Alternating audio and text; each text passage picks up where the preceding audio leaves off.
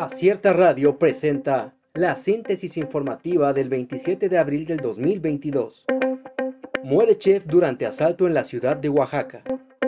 Un matrimonio fue víctima de la delincuencia e inseguridad en la capital del estado al ser asaltados a unos metros de su domicilio ubicado en la agencia de Santa Rosa Panzacola.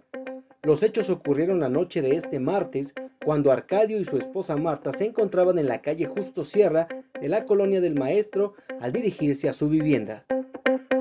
Servicio Turístico de Oaxaca padece la informalidad.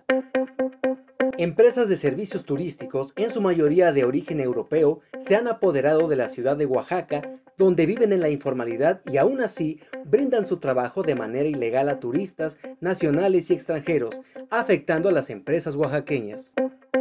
Argentina, Chile, Bolivia y México se unen por el litio. AMLO prepara reunión.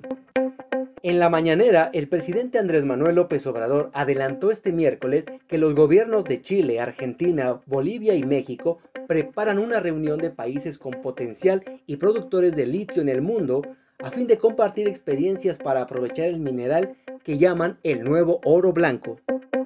Intento de toma de cementera Cruz Azul en Hidalgo deja ocho muertos. Un intento de toma de las instalaciones de la cementera Cruz Azul de Jaso, Hidalgo, dejó un saldo de al menos 8 personas muertas y 11 heridos. Lo confirmó Omar Fayad, gobernador de la entidad. El ataque se registró la madrugada de este miércoles en la puerta 3 de la fábrica de cementos ubicada en el municipio de Tula de Allende. Putin amenaza con un ataque relámpago en caso de injerencia en Ucrania. El presidente ruso Vladimir Putin advirtió este miércoles que Rusia responderá con un ataque relámpago a cualquier injerencia estratégica en lo que ocurre en Ucrania, escenario desde hace dos meses de una campaña militar rusa. Tribunal Electoral declaró inválido el proceso de revocación de mandato. El Tribunal Electoral del Poder Judicial de la Federación declaró que el proceso de revocación de mandato del presidente Andrés Manuel López Obrador no tiene validez porque no logró el 40% del electorado como lo exige la Constitución. Califica el nuevo modelo educativo como insulto a los maestros.